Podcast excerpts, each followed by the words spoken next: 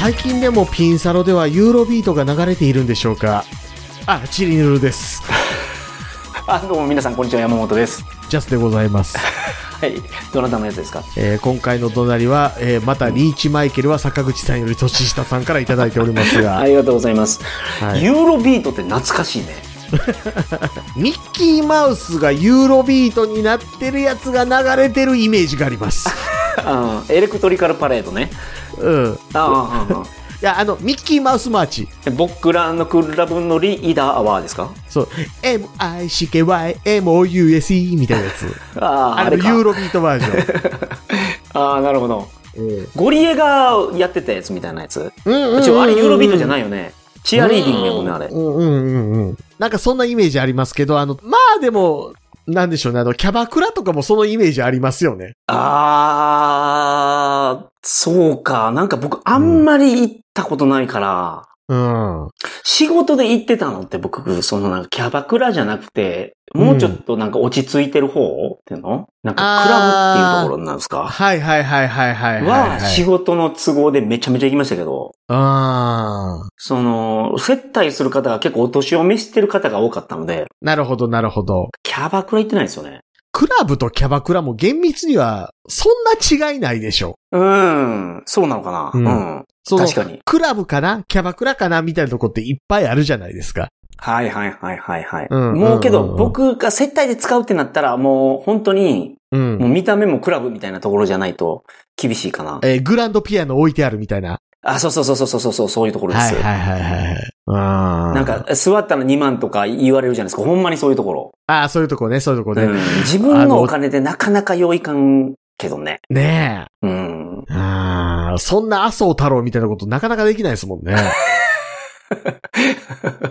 麻生さんそうなんですかね？麻生太郎なんかあの愛人おるみたいな話やったでしょ？あー、なるほど。うんまあ、おってもおかしくはないですけどね。うーん。うんあの、、昔だからあの、小泉純一郎とか、あの、YKK みたいな言い方してたじゃないですか。おーありました？そんなの。えっ、とね、小泉、加藤、山崎拓あー、はーはーはーはー。なるほど。うんなんか、自民党の主流派じゃない3人の、はい。割とあの、リーダーみたいなのが、うんこう、仲良かったみたいな話で。はいはいはいはい。で、加藤コーチあの、加藤の乱って言われるやつで失脚したじゃないですか。加藤の乱ってあったな。うん、なるほどなるほど。で、山崎拓はあの、親子丼問題で失脚したでしょ？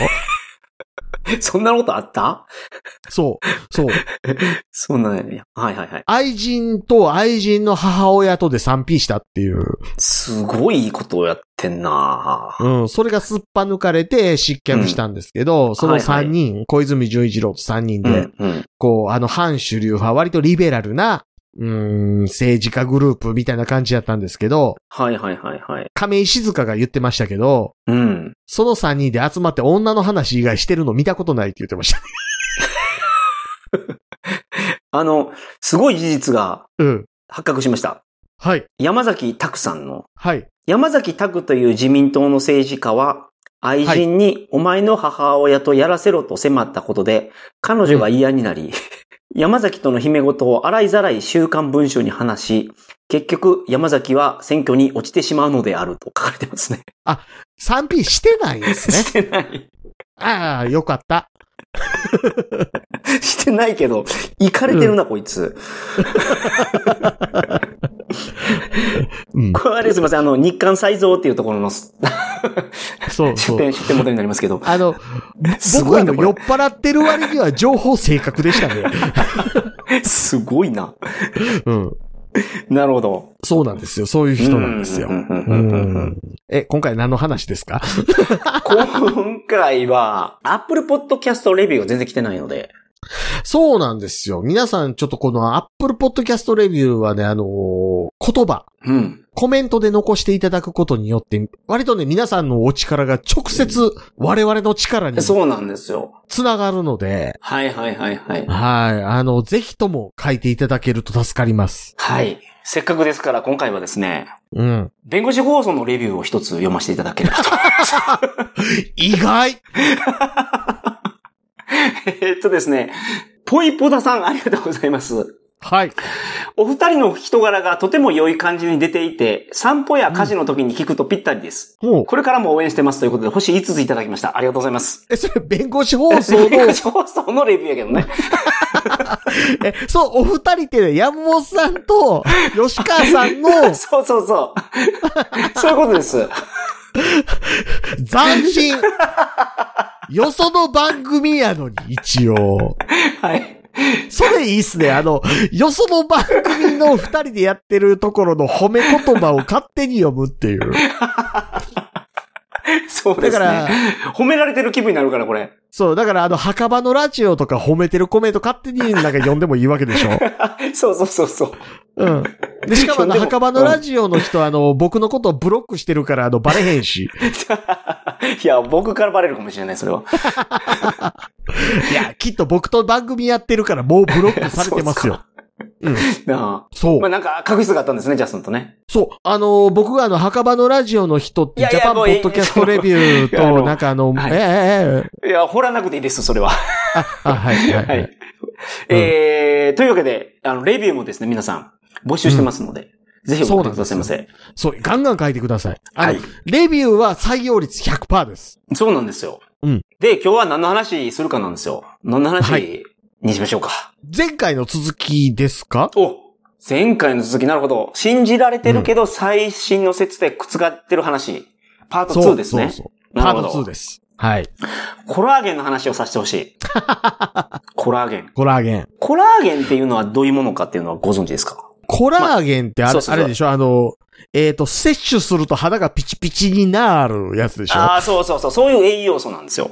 うん、うん。でうん、うん、えっ、と、コラーゲンって、その消化されて、まあ分解された時に、うん。アミノ酸に分解されると。ほうほうほう。あアミノ酸に。になるんですよ。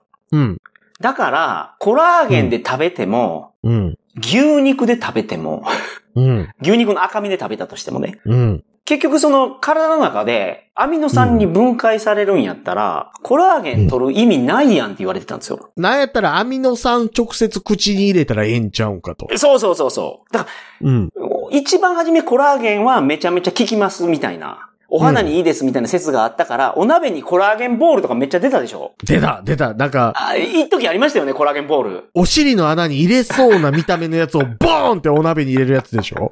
わからんけど、そんなこと想像したことなかったけど、バスボールみたいなやつ。バスボールみたいな。バスボール見て、そう、バスボールの話してたんですかお尻の穴の話は。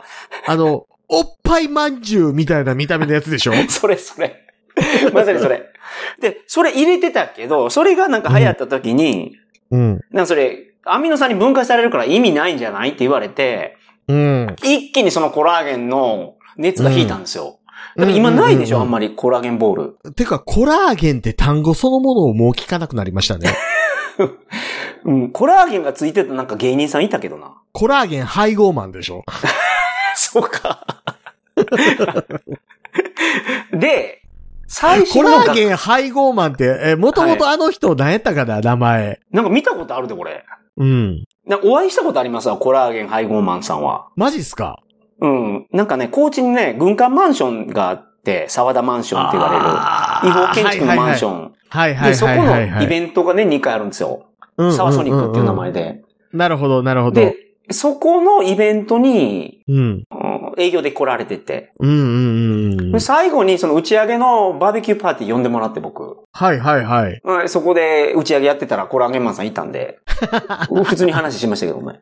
ほんまですか？コラーゲン配合マンさんね。そうそうそう。ごめんなさいコラーゲン配合マンさんね。あ、えーと、コラーゲン配合マンさんですね。はい元 NSC7 期生です。ああ、そうなんや。いや、うん。で、だってあの、滑らない話にも出てましたよ。そうそうそうそうそう。ううん宮迫さんと組む前に蛍原さんと組んでた人です。ええ そうなんや。うん。ええそんな話全然せんかったわ、そのバーベキューの時に。うーん。蛍原さんの話聞きたかったな。そうそうそうそうあで、ごめんなさい。それコラーゲンなんですけど、一体最新はどうなってるかっていうと、うん。意味があるという結論になりました。ええー。っていうのが、その、コラーゲンを分解するとアミノ酸にはなるんですけど、うん。コラーゲンペプチドっていうのもできるんですよ。ほうほうほうほうほう。で、このコラーゲンペプチドっていうのがめちゃめちゃ効きます。なるほど。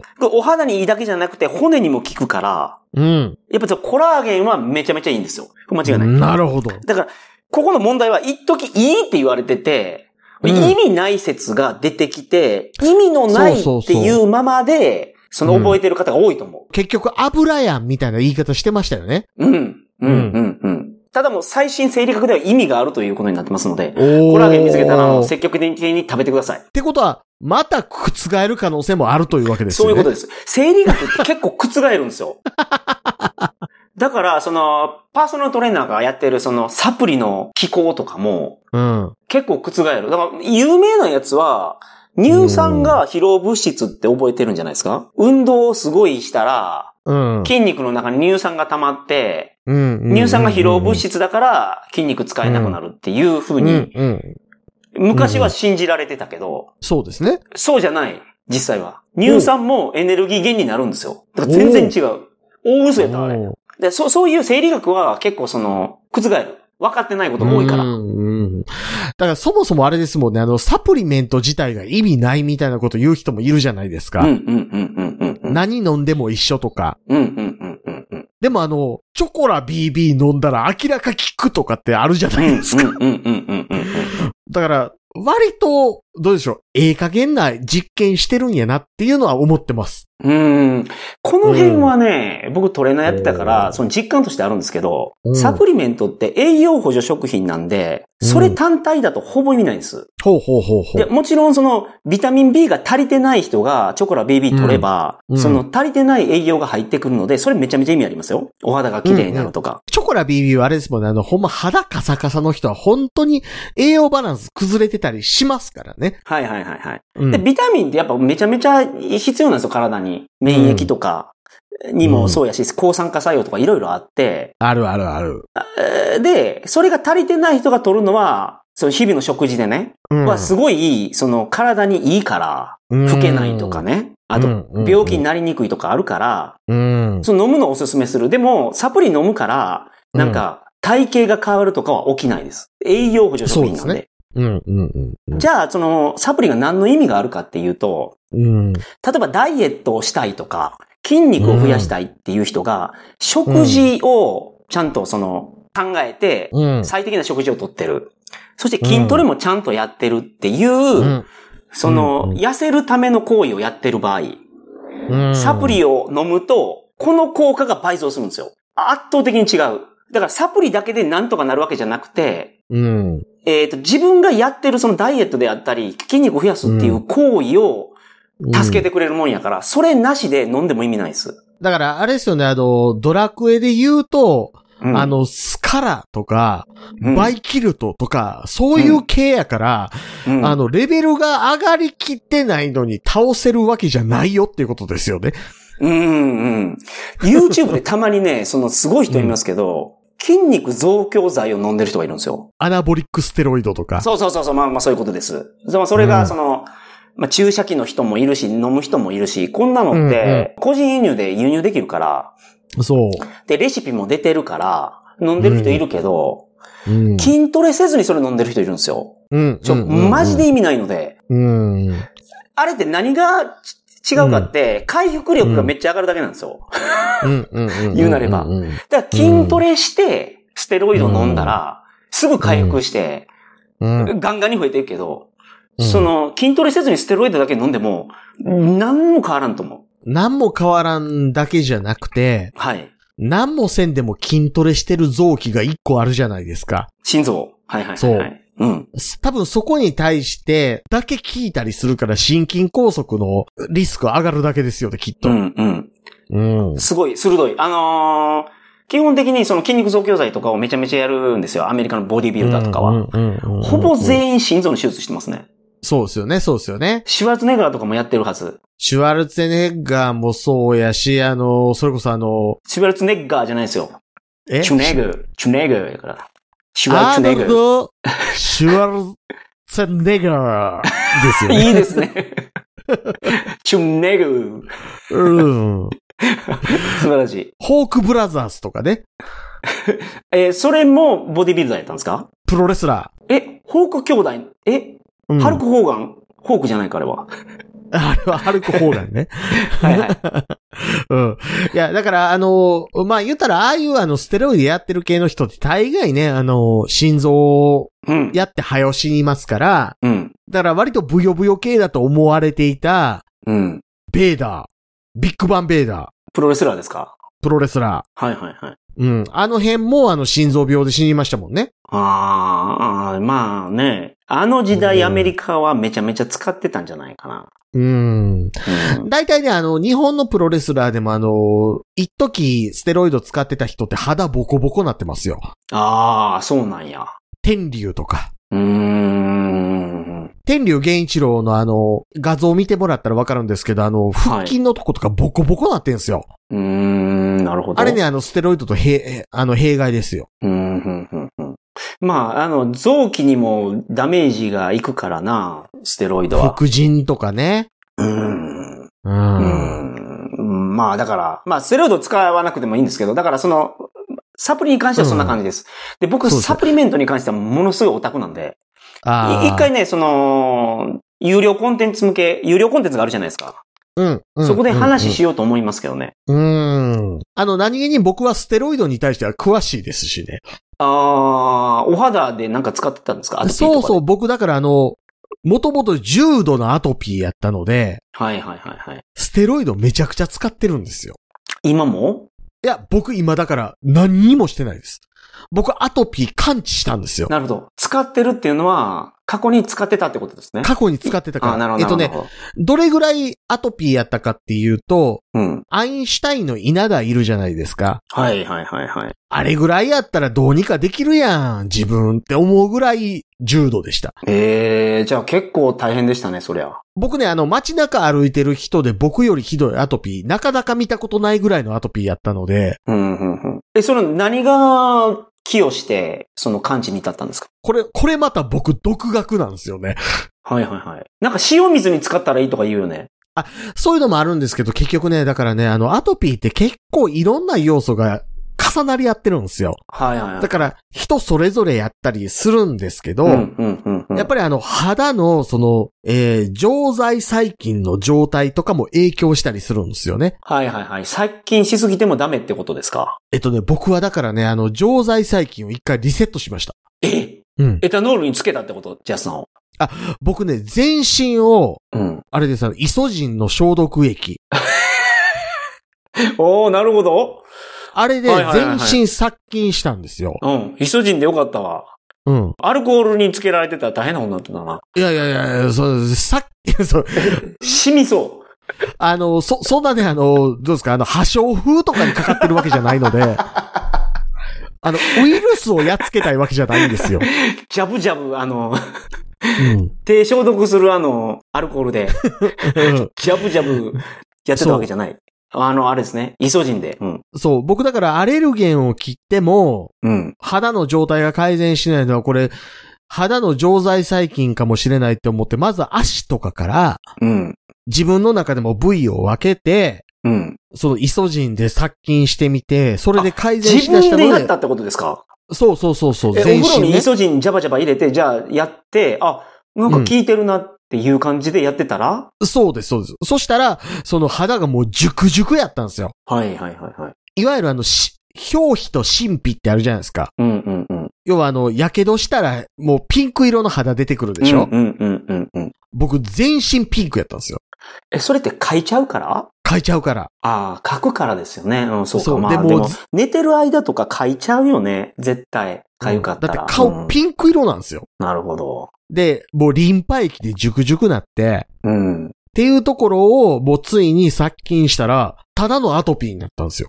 まず。ほうほうほうほう。なるほどで、。その時点で、その、かかってる医者に、うん。こうこうこうやったらこうなりましたって言ったら、ここまで治ってるの僕奇跡的やと思いますって言われたんですよ。はいはいはいはいはいはいはい。なるほど。で、その後なんだかんだって今僕全くアトピーないんですよ。うん。うんやっぱり、うん。自分で調べて自分で実行するってす、すごい尊いね、それ。だってお医者さんが要せんかったことやで、それ。そうそうそうん。う。だって医学論文読んでましたもん。うん。すごいわ。で、うんあのー手法がちゃんと何？一般の人ができる手法に落とし込んでるじゃないですか。そうそうそう。お風呂とイソジンでやってるわけでしょ？特別な機器使ってないもんね。しかもあの、末端から部位分けて、うん。うん。まあ、お風呂でイソジンを使ってる経験が、ジャスさんにはたくさんあったからそこに結びついたのかな。やっぱり、知識は身を助けますね。どんな知識であっても。どういう状況か僕にはちょっとあの、よく想像つかないんですけど、まあ、お風呂でイソジン使うことあるのかな？あのね、あのね、はいあの、アトピーの人って風俗に対しての忌避感すごいと思いますよ、そもそも。何感ですか？忌避感？忌避感。はい。忌避感って何ですか？アトピーの人で風俗行くのってすごい勇気いると思うんですよ。ああ、忌避ってその、避けたいってことね。そうそうそう。なるほど、なるほど。だってあはいはい、の、知りませんけど、うん。知りませんけど、あの、僕調べて、僕知らない頭でっかちの人やから、この人は。きっと風俗って保湿する時間もらえないじゃないですか。ああ、保湿、おーうんなるほど、なるほど。うん。そうそうそうそうそうそう。あの、綺麗に洗いました。じゃあ、はいあの、服着ますの前に、ちょっと待って、30分ぐらい保湿する時間欲しいねんけど、とか。ああ、なるほど。そうか、肌が弱い方はそういうことしてるんですね、お風呂の後に。そうそうそうそうそうそうそう。なるほど。僕だってあの、やっぱり、お風呂入った後に30分間薬塗る時間作ってましたからね、昔。ああ、なるほど。まあ、けど、それで治ってるんやもんね。すごいよね、それそう。。今ゼロです、ゼロ。うん、うん、うん。うん。なるほど。だから、その保湿する時間がなさそうやから、うん。行くのにちょっと、その、躊躇すると。困ってるんじゃないかなって想像します。ああ、なるほど、なるほど。うんただ、その、そういいう場ではイソジンがよく使われてるという、うん、あのうんうんうんなんですか？レビューを見て。てか、そもそもその、アトピーの人って、その、例えばうん彼女できたとか、まあ、彼氏できたとか、うん。で、あの、ラブホ行きました、うん。ことをいたしますっていう時も、うん。シャワー浴びてそのままっていうわけにいかないと思うんですよ。なるほど。うん。はいはいはい。うん。もう肌パリパリになると。うんうんうんうん。ちょっと一回保湿させてってなったら、やっぱテンション下がるじゃないですか。うん。そうね。うん。うんううんうん。で、こと終わった後にまたシャワー浴びるでしょ？うん。肌弱いのにそんな何回もシャワー浴びてる時点でもう肌だいぶダメージなんですよ。なるほど。うん。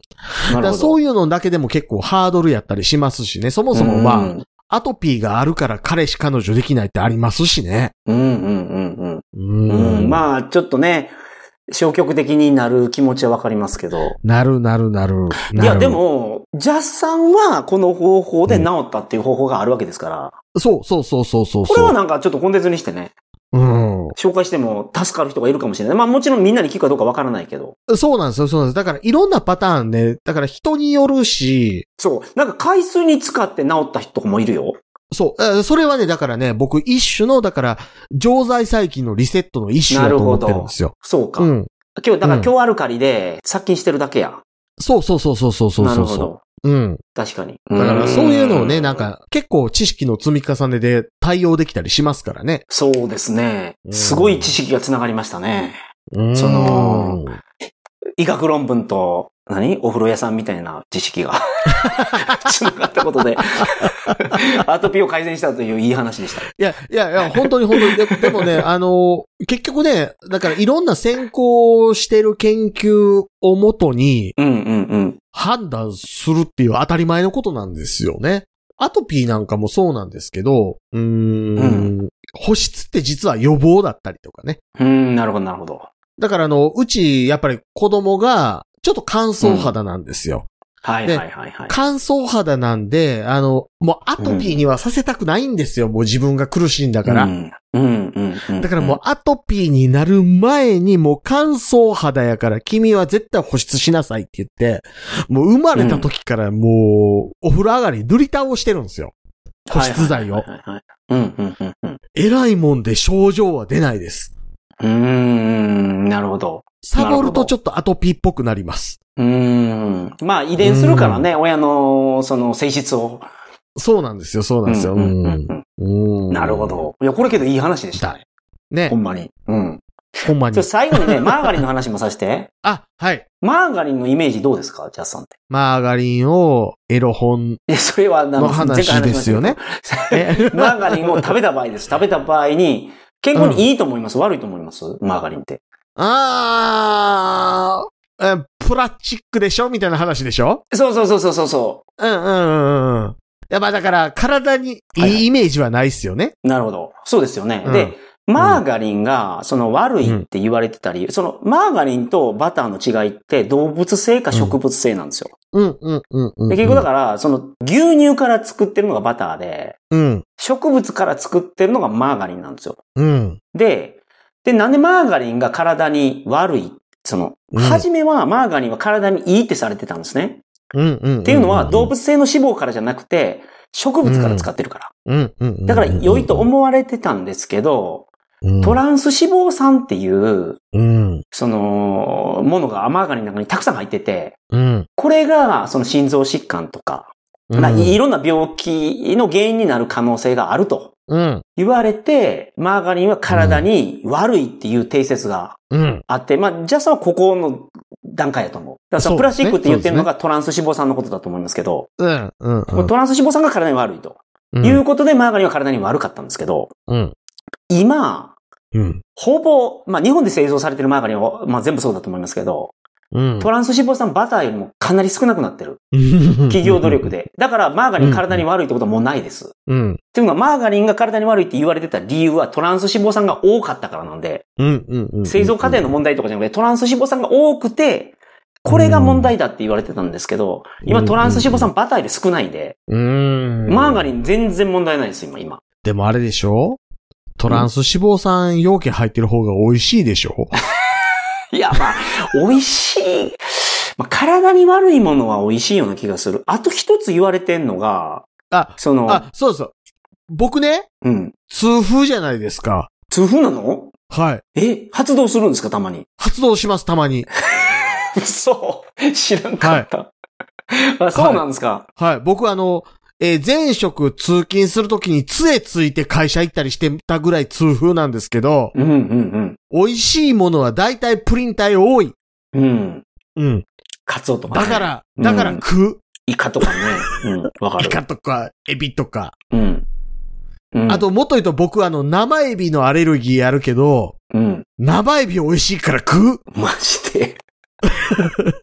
あの、喉ピリピリして呼吸が苦しくなるけど、喉ピリピリして呼吸が苦しくなったのが収まったらまた生エビ食う。すごいな。すごいな。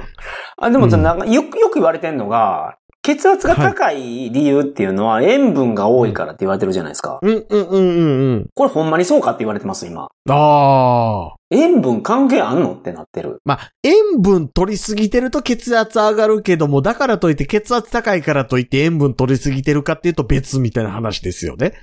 で、その塩分が高いのが本当に体に悪いの？って言われてる、今。だから前提です、前提。それ、あの、単に青森の人が早う死んでるだけじゃないの？っていう。あその、しょっつる鍋で塩分多いから。そうそうそうそうそうそう。うん。うん。いや、もちろんその塩分が多くて何かが少なかったらダメとかいうのがあるかもしれないけど、一つの要因ではあるけど、うんうんうん。絶対的悪じゃない可能性があると言われてます、今。そうですね、そうです。んだって味濃い方が美味しいやん。そうん。うそう。なんかヒマラヤの岩塩とか、チャーハンにブワーかけたらうまいもうん。ん。うん。そうや、思う。という感じで今日は僕は二ネタしか話せなかったんですけど、途中でね、いい話入れてくれましたから。まあ体のことに関することですからね。そうですね、そうですね。だから、あの、皆さんからは、あの、募集したいのは、あの、体に悪いけど美味しいものは何ですかっていうことですね。はいはいはいはい。うんうんうんあるよね。ある。うん。あの、美味しいものは大体体に悪い。うん。うん。うん。確かに。あの、牛脂食べてる人いますからね。いや、日本だと、日本だとステーキ食べるときに牛脂うん。残すでしょ？残す。こっちの人結構食うね。ああ。まあ、もともとだからあの油身日本の牛肉入りすぎですからね。うーん。うん。うん。うん。なるほど。だって、ちょっとね、最近ね、日本でも言われ出しましたよ。英語より A さんの方がうまいで、言うて。うんうんうん。ちょっと英語はね、うん1枚2枚でええもんね、ほんまに。いや、ほんとほんとほんと。うん。い英語の肉1キロ食われへんでしょ。や、その、待って、普通の肉も1キロ無理ですから。いやいや、赤身は1キロいける。いや、いけんよ。いける。いける。いける。1キロすごいで。えっと、えっとね、えっと、1食1キロいける。いや、無理無理。500グラムでもう、ほんまにええわ。えー？500食べたら頑張った方やと思いますよ。そうかな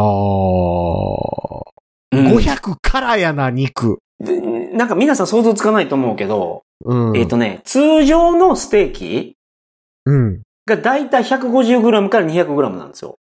そのそうなんですよファミレスで食うやつ。で、いきなりステーキとかだと 250g からぐらいからスタートかな？そう。だいきなりステーキで、あの、通常メニューで一番大きいやつが450ですからね。ああ、なるほど、なるほど、なるほど。ワイルドステーキ。うんうんうん。まあ、うんこれ食べたらもうお腹いっぱいです。正直。普通は。だから、えっ、と、成人男性でワイルドステーキ食える人と食えない人いるぐらいおるおるおですよね。るおる。そう。うんだから、うん僕のそのさっき言った 500g って結構頑張ってる方なんですよ。うんうんうんうん。でも500俺食べたことあると思う。うん。もちろんご飯とか食べてないよ、も食べへん食べへん食べへう。ん。無理無理、無理やから。無理無理。うん。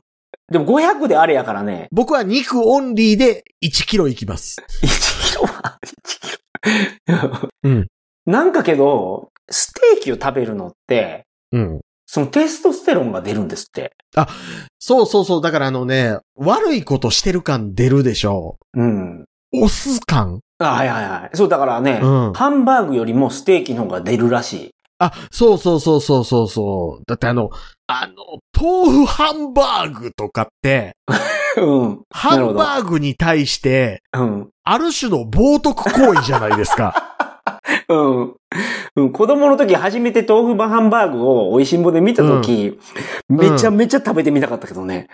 どんな味がするんやろうと。でも実際食べてみたらそのお金がないからかさ増しするとかやったらわかるけど、うん。で、またあの、豆腐ハンバーグに食いつく人って大概女子じゃないですか。はいはいはいはい。うん。豆腐ハンバーグも美味しいよねって言って出された時に、うん。うん、ハンバーグの方がうまいけどねって思うじゃないですか。思う。うん、思うん。一回試しで食べてみるだけやもん、あれ。う。そうそうそうそうそうそうう。ん。うん。こないだね、あの、お好み焼きに豆腐入れたら美味しくなってふわふわでいいらしいよっていうレシピ見たって言って作って、うん奥さん出してくれたんですけど、うん。薄まるやろ。小麦粉足せと。豆腐じゃねえと。いうことですね。うんてかもう豚肉とかエビとか入れろと。うん。うんなるほど。そう。だからもうあの、まあ、豆腐を何か普段入れない料理に入れるのって、うん。デバフじゃないですか。うん。まあ最近のその用語で言うとね、補助魔法で、補助魔法じゃないか。その防御力下げられてるんや。そうなんですよ、そうなんですで、よ。クオリティが下がってるってことですね。そうなんですよ、そうですよ。あの、体に悪いもん食うてる感が欲しくてお好み焼きとかハンバーグとか食うのに、うん、うん、うん、うん。そう、豆腐とかそういう、なんかイソフラボンとか入ってるもん入れるなと。っああ、なるほどね。ていうのは思いますね。うん、うん、うん、うんううん。ん。まあ確かにでも、テストステロンって結構大事なんで、そう、そう、そう、そう、そうん。で僕らが筋トレしてるののすごい大きな理由は、テストステロンを出すことだったりしますからね。う。そう、そう、そう、そう、そうそう。ね。なんかその面接前に、うん。椅子に縮こまって座って、1分過ごすのと、すごいでかい態度をうん。ふんずり返って、うん。1分間いた後、うんそ、の、面接を受けるっていう調査をしてましたけど、うん。大きい態度を取ってた人が採用されるってなんですよ。そうなんですよね。あの、まあ、ざっくり言うと憎まれっ子世にはばかるってことなんですけど。ああ、そういうことなんや。だから、あれ、テストステロンが出てるからってことなんですかね。ああ、どうなんでしょうね。結局、だからあの、おどおどしてるやつより堂々としてるやつの方が評価されがちってことなんでしょうけどね。うん。それはわかる。うん。そう。なんか本当に、その、まんじゅうみたいな見た目で、うん。鈴木もぐらみたいな見た目やのに、すごい自信満々やから、うん。ごっついモテるおっさんとかいますもんね。そうそうそうそうそうそうそうそうそうそうそう。うん。いや、もっと言うと僕ね、あの、ポッドキャストの番組やってますってことで、リスナーさんと会って握手したりするじゃないですか。うんうんうんうんうんうん。僕はあの、必要以上の握力で握手するっていうのをやってましたからね。ああ、なるほど。一発かましに行ってたんや。そうそうそうそう。で、やっぱね、あの、握手する力が強い相手に対してはみんなね、一瞬ビビるんですよ。おーおーなるほど。お、うんこいつ押すみたいな感じになるかはいはいら、はいはい。うん。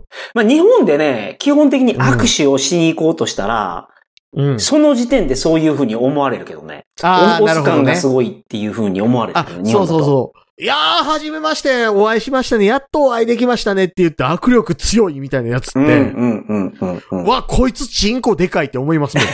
うん、なんか、なんか凄そうって思っちゃうよね。うんうんうんうん。うん。で根拠のない自信ってすごい大事だと思うな、俺は。そうですよね、そうですよね。根拠のない自信って打ち砕かれないと思うんですよ。うんうんうんうん。なんかその根拠がある自信って、うん。例えば僕物をたくさん知ってるっていう自信があったとして、うんジャスさんに会ってた時、会った時に、あ、すげえなと。うん。まだまだやなってなって打ち砕かれると思うんですけど、根拠があればね。あればね。根拠がないから、ああ。打ち砕かれないんですよ。だって根拠ないんやもん。なん、なんでしょうね、あの、勝手に結びつけてるイメージみたいなものもあるじゃないですか。はいはいはいはいはいはい。女にモテそうだとセックスうまそうなイメージになるでしょ？うんうんうんうんうん。で、も、女にモテそうな見た目してるけど、運動神経悪かったら絶対セックス下手くそじゃないですか。うん。うん、骨盤の前傾後傾をしないといけないからな、運動力学的に。あの、体全体で行く人いるらしいですからね、その、あまあね、まあね。うん。あの、ただあの、えっ、と、僕の桜川マキシム前やってた番組の最初の相方のギャシャいるじゃないですか。はいはいはいはい。あいつ見た目シュッとしてるけど運動神経悪いんですよ。あ、そうなんですか。うん。だからきっとセックス下手なんじゃねえのって思ってるんですけど、セックスうまそうなこと言うし男前やから信じちゃうじゃないですか。うん、男前やからね。うん。うん。経験もありそうやし。うん。あと、僕はあの、経験値も低ければ、運動神経も低くわ悪いから、あの、えーセックス当然下手じゃないですか。そうなんですか。そうそうそう。結局何したらええのって思う。あ、ジャスって運動は？運動はもしかして苦手なんですか？運動苦手っていうか、動くの一切嫌いです。ああ、はははうん。なるほど。うん。なんかスポーツを僕とやった時に、うん。え勝てそうなスポーツってジャスさんが考えてなんかあります？これはいけそうやな、みたいな。僕だね、小3の息子との違いってあの、大人の筋力以外で一切勝てる気しないぐらい、運動神経ないですよ。ああ、なるほど。うん。うんもう子供も結構走り速くなりますもんね。それぐらいになると。いや、またうちの息子も運動神経いいんですよ。ああ、いいですね。そりゃ。よかったですじゃないですか。そうそうそうそうそう、んなるほど。僕そろそろ小3の息子追いつけないですからね。走って？走って。ああ、なるほど。うん。もう、うちの子供はお姉ちゃんも、うんお母さんももう勝つようになりましたね。走りでは。おー、なるほど。僕にはまだまだですけどね。現役なんで僕。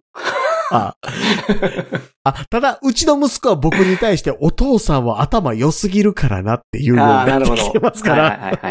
頭でマウント取りに行くっていう。なるほど。うん あのーこういうその、体に関することも、はい。あの、最新の説では結構覆るので、そうですね、そうですんね。面白いやつ見つけたらね、うんここで発表できればなと思ってますので、そうですね。調べておきます、いろいろ。で、皆さんもこんなのあるよっていうのがあったら、ぜひください。うん、うん、うん、うん、うん。あのーなんでしょうね、あの、マイナスイオンって嘘やで、みたいな話ですよね。はいはいはい、もうそんなんでもいい。水素水の話も大好物やから。水素水最初から信じてるやつ頭おかしかったですけどうーね。ん。ううん。ん。いや、だから、教養がないと、その、とんでもない嘘に騙されるからな。そうそうそうそうそうだって学校で学んだことで、なんやったら小学校で学んだことで嘘やんってことがわかるはずなんですよ。そうなんですよ。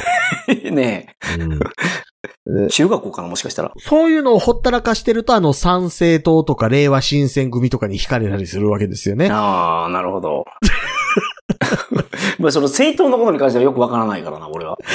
で万博はね、マジで。大阪万博？っていうか万博今の時代に、ちょっと合ってなさすぎるやろ？あれ昔の時代やから、バンコクのものをどっかに集めて、うんみんな見て、おー、バンコクのものが集まってるってなってるけど、うん。ネットあるやん、今も。一箇所に集める意味あんの？それ。